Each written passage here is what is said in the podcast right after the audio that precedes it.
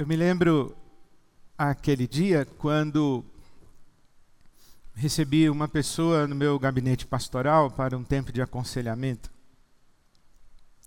E eu ouvi aquela história daquele homem que chorava comigo, nós choramos juntos, nós oramos a Deus juntos. E enquanto eu via aquela história, eu fui sendo tomado de uma profunda tristeza, que era uma mistura de compaixão, mas também de perplexidade, especialmente também de, de impotência. Eu não sabia o que dizer, eu não sabia o que aconselhar.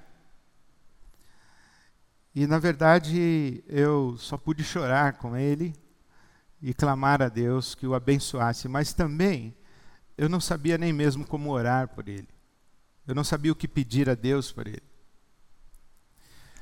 Quando ele foi embora, eu me sentei novamente depois de me despedir daquele homem e eu lembro que eu tive uma profunda crise de choro.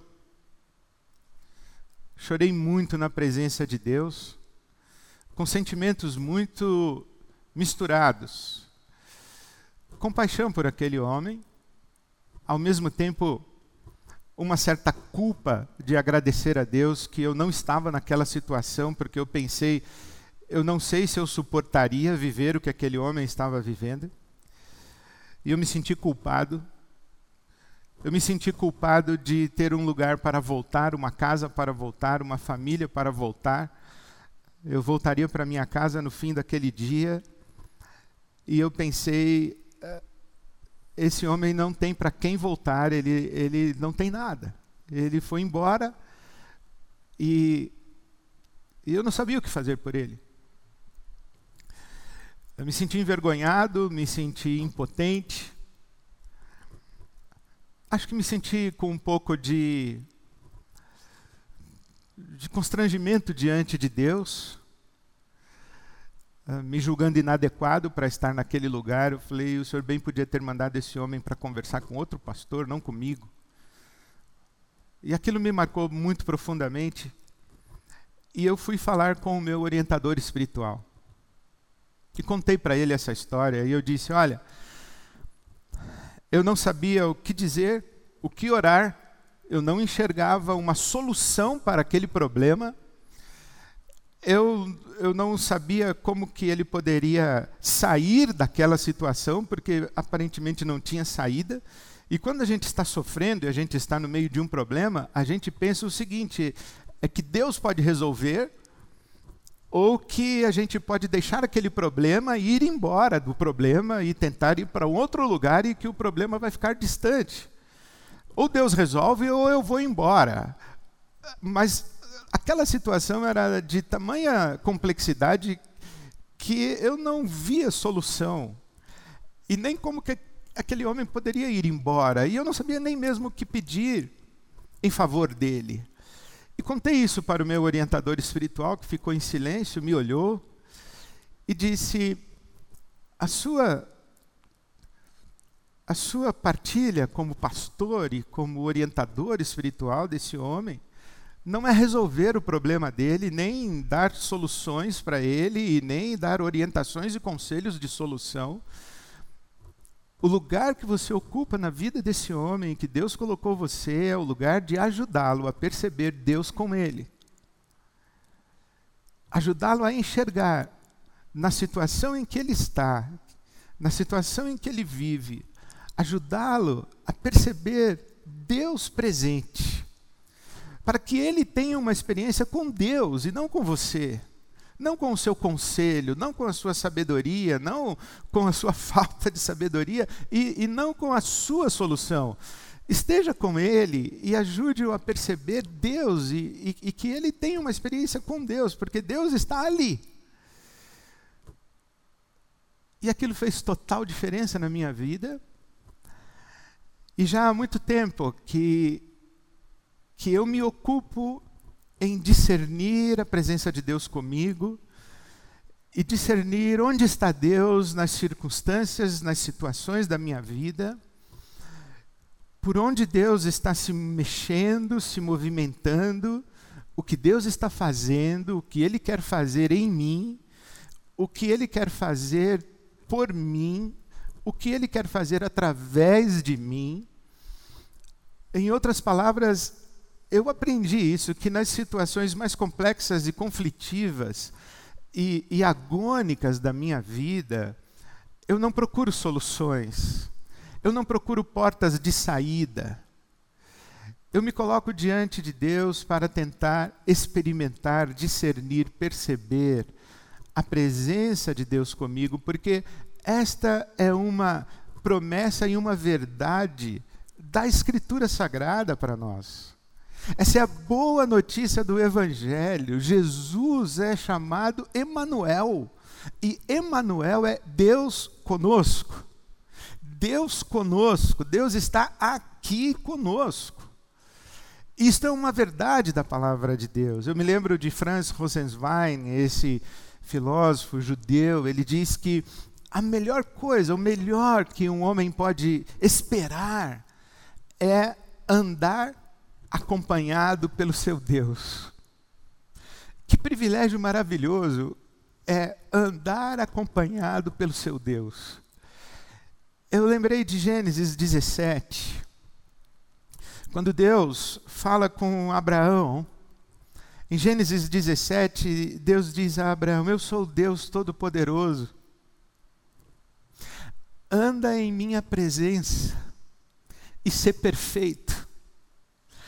E quando eu vejo isso na palavra de Deus, esse anda em minha presença e ser perfeito, eu não, eu não estou pensando na perfeição moral, eu estou pensando muito mais na perspectiva de Crônicas 16, que diz que os olhos do Senhor passam por toda a terra, procurando aqueles cujos corações são inteiramente dele, para que Deus se mostre forte. É esse coração inteiro para Deus que é o ser perfeito. Quando Deus diz, anda em minha presença e ser perfeito, é como se ele estivesse dizendo para Abraão: não se esqueça, você é um homem que vai andar acompanhado pelo seu Deus. E ele está dizendo isso para você, para mim, para nós. Você é uma mulher que vai andar acompanhada pelo seu Deus. Não se esqueça disso. Deus está com você, Deus está conosco. Quando Josué está andando pelo deserto, e ele está em fuga, porque o povo está escravizado no Egito. E ali a gente chega em Êxodo capítulo 3 e Deus fala com Moisés de dentro daquela sarça que, que arde, mas não se consome. Deus manda que Moisés vá falar com Faraó. Deixa meu povo ir para me prestar culto, para me servir. E Deus diz assim para, para Moisés: eu serei contigo. Porque Moisés diz assim: Mas quem sou eu para falar com Faraó? Eu vou chegar lá e dizer que uma plantinha pegando fogo mandou que eu viesse aqui libertar um povo. E Deus disse para ele: Eu serei contigo. É como se Deus estivesse dizendo para Moisés: Não se esqueça, Moisés, você é um homem que anda acompanhado pelo seu Deus. A mesma coisa acontece com Josué capítulo 1. Não te mandei eu. Ser forte, ser corajoso, porque eu serei contigo. Não se esqueça, Josué, você é um homem que anda acompanhado pelo seu Deus. É isso que Davi fala. Ainda que eu andasse pelo vale da sombra da morte, não temeria mal algum, porque tu estás comigo. Não se esqueça, Davi, você é um homem que anda acompanhado pelo seu Deus. É isso que fala Isaías, o profeta, para o povo de Israel. Não tenham medo. Quando vocês passarem pelas águas, elas não vão afogar e submergir vocês. Quando vocês passarem pelo fogo, elas não vão queimar vocês, as chamas não vão queimar vocês, porque porque eu serei contigo. Chamei-te pelo teu nome, tu és meu. eu serei contigo. Não se esqueça, Israel, você é um povo que anda acompanhado pelo seu Deus. Não se esqueça, Ibabe, você é uma igreja que anda acompanhada pelo seu Deus. Não se esqueça, Jesus é Emmanuel. Não se esqueça que Jesus, quando ressuscitado, reuniu seus discípulos e disse: Toda autoridade me foi dada nos céus e na terra. Portanto, saiam e digam que há um novo Senhor no universo. Ele ressuscitou. E que todo joelho deve se dobrar e toda língua deve confessar que eu, Jesus Cristo, sou o Senhor. E eu estarei com vocês todos os dias até a consumação dos séculos. Não se esqueça, igreja, você é uma comunidade, você é uma família que anda acompanhada pelo seu Deus. Quando a gente lê as histórias da Bíblia Sagrada, que são tão maravilhosas, essa promessa de eu serei contigo, você anda acompanhado pelo seu Deus, essa é uma verdade tão profunda que quando você lê a Bíblia no livro do Gênesis, no capítulo 39, você vê José sendo traído pelos seus irmãos e vendido como escravo para o Egito, e então José chega à casa de Potifar, um oficial egípcio. E a Bíblia diz, leia o capítulo 39 de Gênesis, que a mão do Senhor era com José.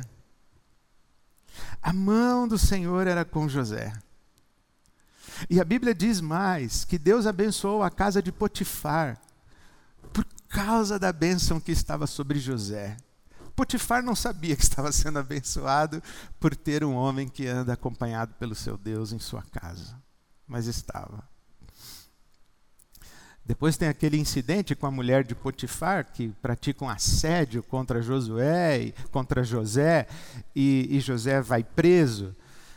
Mas quando chega ali no final do capítulo 39 do Gênesis, diz que Josué estava na, que José estava na prisão e a mão do Senhor era com José. E, e o, o chefe da, da prisão encarregou José de cuidar de tudo. Porque aquele homem olhou para José e falou assim: existe alguma coisa diferente nesse homem que eu não sei o que é, mas ele vai se tornar o homem da minha confiança. Esse é alguma coisa diferente na vida desse homem que eu não sei o que é, tem nome, é Deus. Para nós, atende pelo nome de Jesus. Para nós, é o Espírito Santo sobre nós. As pessoas olham para nós e dizem: tem alguma coisa diferente nessa pessoa. Tem sim, nós somos pessoas que andamos acompanhadas pelo nosso Deus. Nós podemos ser vendidos, nós podemos ser traídos, nós podemos ser abandonados pelos nossos irmãos, nós podemos parar numa prisão por causa de acusações falsas, calúnias, nós podemos ser perseguidos, nós podemos sofrer, mas uma coisa é certa: nós somos pessoas que andamos acompanhadas pelo nosso Deus. Deus está conosco. Deus está conosco. Isso é tão verdadeiro que quando Moisés está no deserto e ele está a caminho da terra prometida com o povo que acabou de sair do Egito, Lá pelas tantas, Deus fica Velho Testamento com o povo e diz assim: Olha, uh, Moisés, eu vou mandar um anjo acompanhar vocês, esse povo aí, porque senão eu vou destruir esse pessoal. E Moisés tem, tem a petulância, e Moisés tem, tem a, a ousadia Talvez a mesma ousadia que ele aprendeu com Abraão, que disse para Deus enquanto intercedia por Sodoma e Gomorra, Abraão disse: Eu que sou pó e cinza, me atrevo a falar com o Senhor. Então Moisés teve o atrevimento de falar com o Senhor e disse: Ah, o Senhor prometeu que estaria comigo. Não me faça seguir viagem por esse deserto se o Senhor não estiver. Se o Senhor não for comigo, não me faça ir porque eu sou um homem que só anda acompanhado pelo seu Deus. E Deus diz assim: sim, Moisés, existe um lugar aqui em mim. E fica aqui comigo, porque eu vou fazer passar diante de você a minha bondade. E você vai contemplar a minha glória. Mas você não vai contemplar a minha glória face a face, porque ninguém pode ver a minha glória e não ser consumido. mas você vai contemplar a minha glória na forma de bondade. E Deus está conosco, sendo bondoso, e essa é a maneira como Deus mostra a sua glória para nós. Isso é tão verdadeiro que Eliseu, o profeta, estava na cidade de Samaria e o rei da Síria. Essa história está no capítulo 6 do segundo livro dos reis. Eliseu está em Samaria, o rei da Síria está em guerra contra Israel. E o rei da Síria mandou cercar com seu exército a cidade de Samaria. Pela manhã, o ajudante do profeta Eliseu, um moço chamado Geazi, acordou e quando olhou para fora para contemplar o dia que nascia, viu o exército sírio voltou desesperado e amedrontado e falou com Eliseu, o profeta. Então Eliseu saiu, levantou os olhos aos céus e disse ao moço: Não tenha medo. Aqueles que estão conosco são em número maior. E Eliseu disse: Senhor, abre os olhos desse moço para que ele veja. E então Geazi tem a oportunidade de contemplar o exército de anjos do Senhor. Porque é o que a palavra de Deus diz, né? Que os anjos do Senhor acampam ao nosso derredor, ao nosso redor. E eles estão conosco. Porque nós somos pessoas que andam acompanhadas pelo seu Deus. Isso é tão verdadeiro que o rei Nabucodonosor da Babilônia exigiu que as pessoas orassem e prestassem reverência a ele. Mas os príncipes de Israel que estavam naquele cativeiro, e essa história você encontra no livro de Daniel, no capítulo 3. Os príncipes de Israel, a elite intelectual de Israel, os jovens que estavam sendo formados para a governança de Israel, eles estavam lá e se recusaram a adorar o rei Nabucodonosor. E o rei deu ordens que quem não adorasse seria lançado na fornalha, no fogo. E Sadraque, Mesaque e Abednego foram lançados na fornalha. Mas a certa altura, o rei diz: Nós não lançamos três pessoas no fogo? Por que eu vejo quatro? Por que eu vejo quatro? Porque nós somos pessoas que andamos acompanhadas pelo nosso Deus. Não tenha medo. Não tenha medo desse tempo. Tome seus cuidados. Faça a sua parte.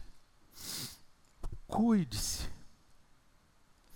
Tenha cautela, observe as orientações dos médicos, dos especialistas. Ouça a voz da ciência.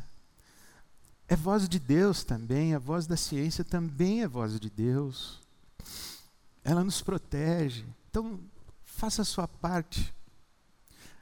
Mas não tenha medo. Talvez a gente diga assim: Senhor, nós estamos lutando contra um vírus que se espalha, se multiplica, sofre mutações. Que vai ser de nós? Não tenha medo. Nós andamos acompanhados pelo nosso Deus. Tanto que a maior agonia de Jesus na cruz é justamente essa. O grito de Jesus na cruz é: Deus meu, Deus meu, por que me desamparaste?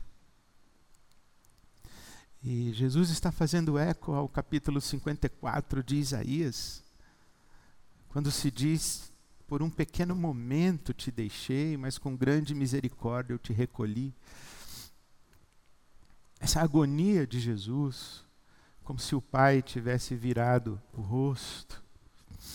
E ele grita no seu senso de abandono, porque não há sofrimento e dor maior do que a perda da conexão com a presença, a perda da comunhão com Deus. E aí Jesus grita: Deus meu, Deus meu, por que me desamparaste?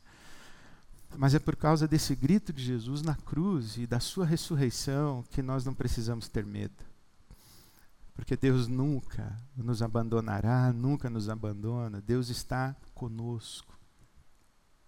Nós somos homens e mulheres que andamos acompanhados pelo nosso Deus. Existem outras companhias também.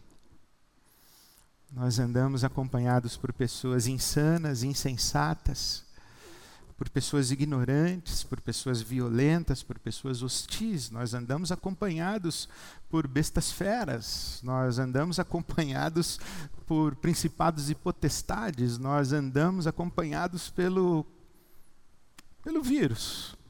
Ele está por aí.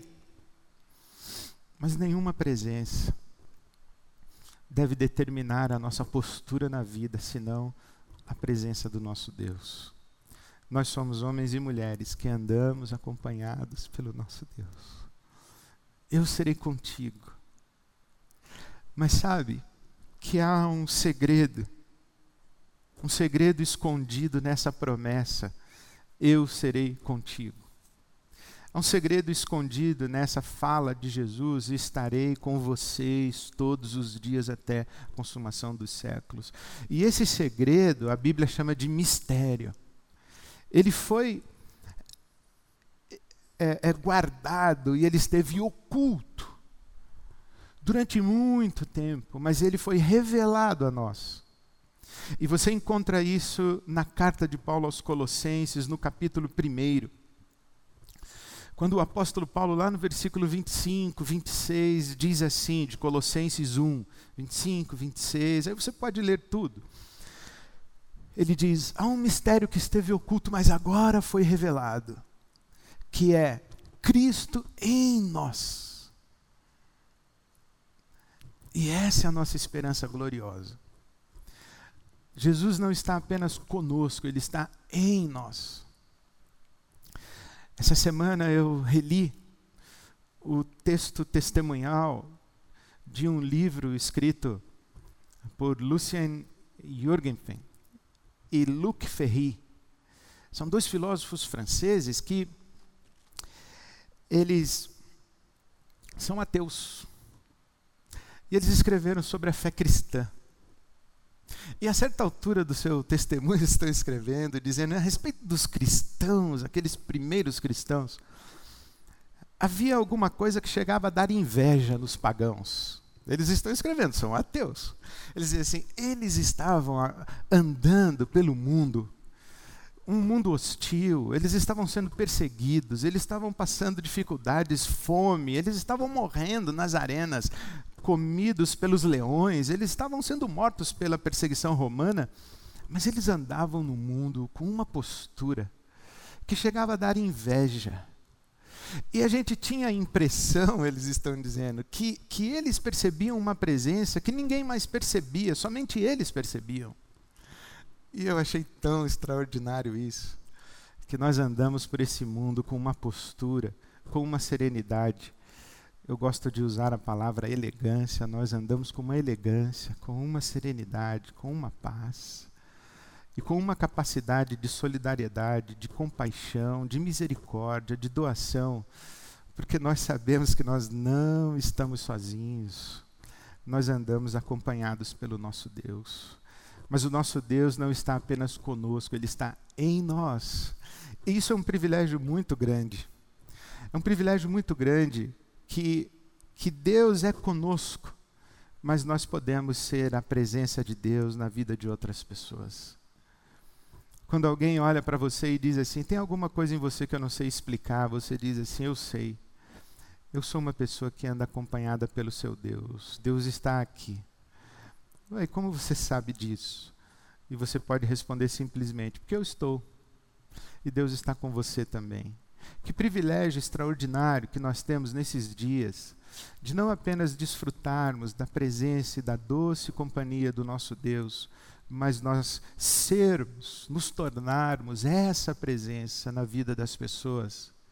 E o desafio maior que estamos enfrentando nesses dias é sermos a presença de Deus na vida das pessoas que nos são mais imediatas e próximas. Nós estamos em distanciamento social, nós estamos em isolamento e quarentena, então eu tenho que ser a presença de Deus para quem? A primeira pessoa para quem eu sou a presença de Deus é para Silvia, minha esposa. Eu acordo, dou um beijo nela e digo: meu amor, Deus está conosco. Não tenha medo. Deus está aqui. Eu estou aqui. Eu estou aqui com você, eu estou aqui por você. Eu sou a presença de Deus na sua vida.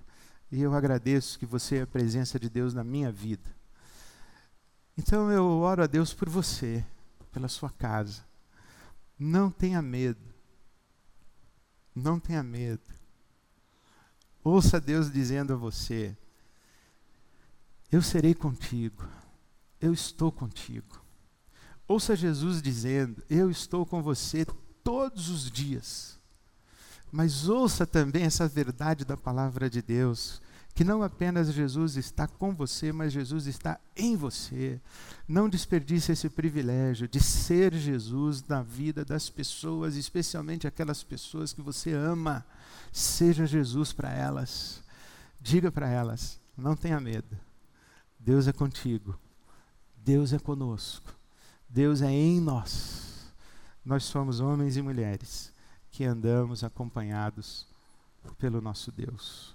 Deus abençoe a você, abençoe a sua casa e através de você e da sua casa, abençoe esse mundo que clama por esperança, que clama por Deus. Deus te abençoe. Até domingo, se Deus quiser. Amém.